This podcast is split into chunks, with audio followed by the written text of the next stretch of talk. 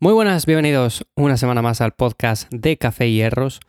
Bueno, en este caso vamos a hablar acerca de las intenciones y de por qué considero que una buena intención en muchas ocasiones no sirve de nada. Y me voy a explicar por qué este titular a priori a muchas personas les puede parecer incorrecto.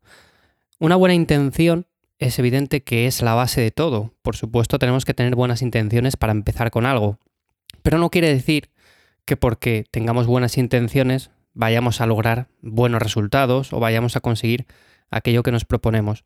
Como digo siempre, la intención ayuda, pero no es el motor principal. Yo, por ejemplo, me puedo proponer muchas cosas. Me puedo proponer empezar a estar más en forma, empezar a comer más saludable. Eso es la intención, ¿no? Yo quiero hacerlo, me lo he propuesto, vale, está genial, pero ¿qué acciones voy a tomar para ir poco a poco viendo mejores resultados, para ir viendo ese cambio? Bueno, pues es básicamente lo importante de todo esto. O sea, no solamente tenemos que plantearnos eh, esa buena intención, esos objetivos, sino que también tenemos que anotar las pequeñas acciones que vamos a tomar cada día. Si nunca pasamos a la acción, lo más probable es que tengamos otras prioridades. A veces cuando me llega una persona me dice, Iván, es que no tengo tiempo nunca para empezar a entrenar o no tengo tiempo para empezar a hacer mis comidas y todo esto. Evidentemente todos tenemos cosas que hacer en el día a día y yo, por ejemplo, si tengo que poner en mi lista de prioridades eh, lo que tengo que hacer y a las cosas que quiero dedicar tiempo, pero de una forma algo más secundaria, por ejemplo, si me queda espacio, pues quiero dedicarlo a X actividades. Pues mi prioridad sería hacer ejercicio físico, preparar mis comidas, eso es la base, y a partir de ahí, por supuesto, tenemos obligaciones que tenemos que hacer y otras cosas para las que podemos dedicar tiempo.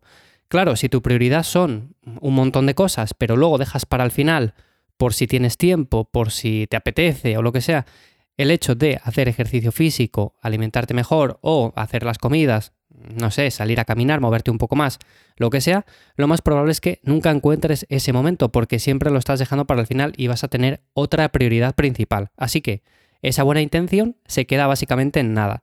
Y esta es la idea que quiero trasladar hoy. ¿Dónde se encuentra la clave de todo esto? En iniciar movimiento, siempre lo he dicho.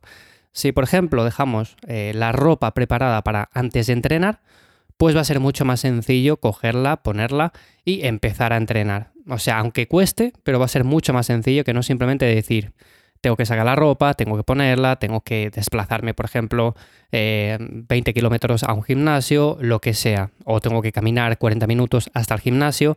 Esta es otra de las claves. Yo, por ejemplo, en ese caso, como tengo el gimnasio en casa, siempre es algo que recomiendo porque a una persona que le cueste ir a entrenar, pues lo va a tener mucho más sencillo así. ¿Por qué? Porque si deja la ropa preparada, lo tiene en casa, tiene las cuatro cosas con las que puede hacer los ejercicios, bueno, pues va a ser mucho más sencillo que no pensar simplemente el hecho de que tiene que hacer el esfuerzo de ponerse la ropa, de caminar X minutos hasta el gimnasio, de coger el coche, por ejemplo, el coger el transporte público, lo que sea. Entonces cuesta mucho más y tardamos mucho más en iniciar ese movimiento. Y es la clave porque cuando cogemos inercia, cuando empezamos con ese movimiento, luego va todo mucho más rodado.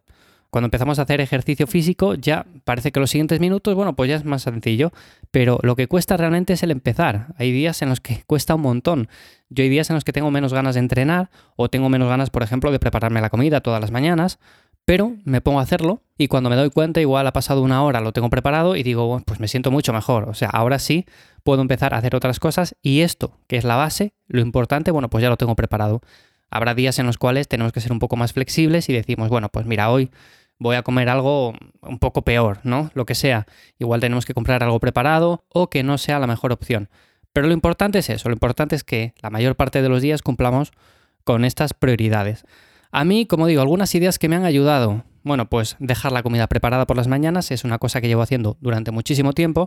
Antes es verdad que, por ejemplo, a veces la preparaba por la mañana, otras veces eh, por la tarde para el día siguiente. Al final, lo que más me ha funcionado siempre es dejarla preparada por las mañanas y con esto lo tengo listo y no tengo que estar pensando continuamente en tengo que preparar la siguiente comida, tengo que hacerme esto, tengo que hacerme lo otro.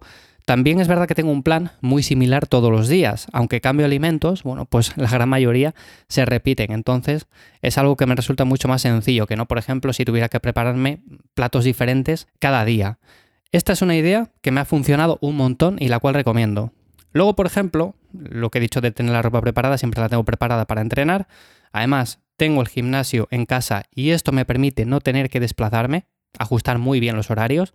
O sea, puedo entrenar a cualquier hora del día y lo he hecho en multitud de ocasiones a diferentes horas, a veces entrenando a primera hora de la mañana, otras veces a primera hora de la tarde, a media tarde, a última hora, o sea, en ayunas, antes de cenar. He probado de todo, por supuesto, la hora que mejor me viene es siempre a media mañana o a media tarde, más o menos suelo andar por ahí. Esos dos momentos son los ideales para mí. Pero es cierto que es algo que me ha ayudado un montón y que recomiendo bastante. O sea, si tú tienes un espacio en casa, aunque sea muy pequeñito, te montas ahí con cuatro cosas, unas bandas de resistencia, unas anillas, eh, unas barras paralelas, cuatro cosas, y con eso te montas un entrenamiento perfecto que puedes hacer sin tener que desplazarte. Y lo puedes hacer nada más terminar, por ejemplo, de hacer las comidas, después de venir del trabajo, antes de comer, antes de hacer cualquier otra actividad. O sea, con esto es mucho más sencillo hacerlo. Y otra cosa, también por último, es llevar un registro diario con lo que voy a hacer. O sea, apuntar cada día, por ejemplo, hoy quiero grabar este episodio del podcast, quiero entrenar y además, por supuesto, además del trabajo y las demás cosas, pues quiero hacer X cosas. Es importante plantearse dos o tres al menos, dos o tres puntos que sepamos que podemos cumplir haciendo un mínimo de esfuerzo. O sea, no tiene que ser algo sencillo como hoy me quiero levantar de la cama, eh, hacer la comida y ya está. No, a ver, tiene que ser algo que podamos hacer con un mínimo de esfuerzo. Por ejemplo, quiero entrenar. Vale, pues voy a intentar entrenar por todos los medios, voy a buscar un hueco para poder hacerlo. También quiero dedicar un rato para grabar este episodio, para pensar el tema en el que quiero hablar, para, por ejemplo, revisar el mail, lo que sea, y también para hacer esta otra cosa. O sea, dos o tres puntos importantes para ti cada día, con lo que quieras hacer, y así te resultará mucho más sencillo empezar ese movimiento que digo.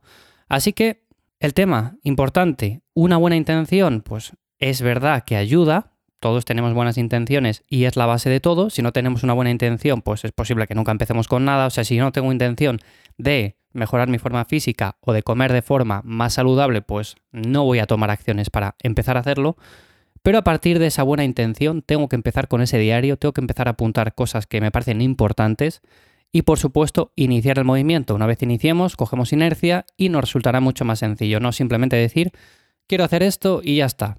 Y sigo con mis hábitos anteriores, con mi rutina, no cambiando nada, dándome pereza a entrenar, todo esto. Así que esos son los puntos que me han ayudado a mí, los puntos importantes. Y nada más por el episodio de hoy de Café Hierros. Espero que te haya resultado interesante o de ayuda como siempre. Nos escuchamos en unos días aquí de nuevo. Chao.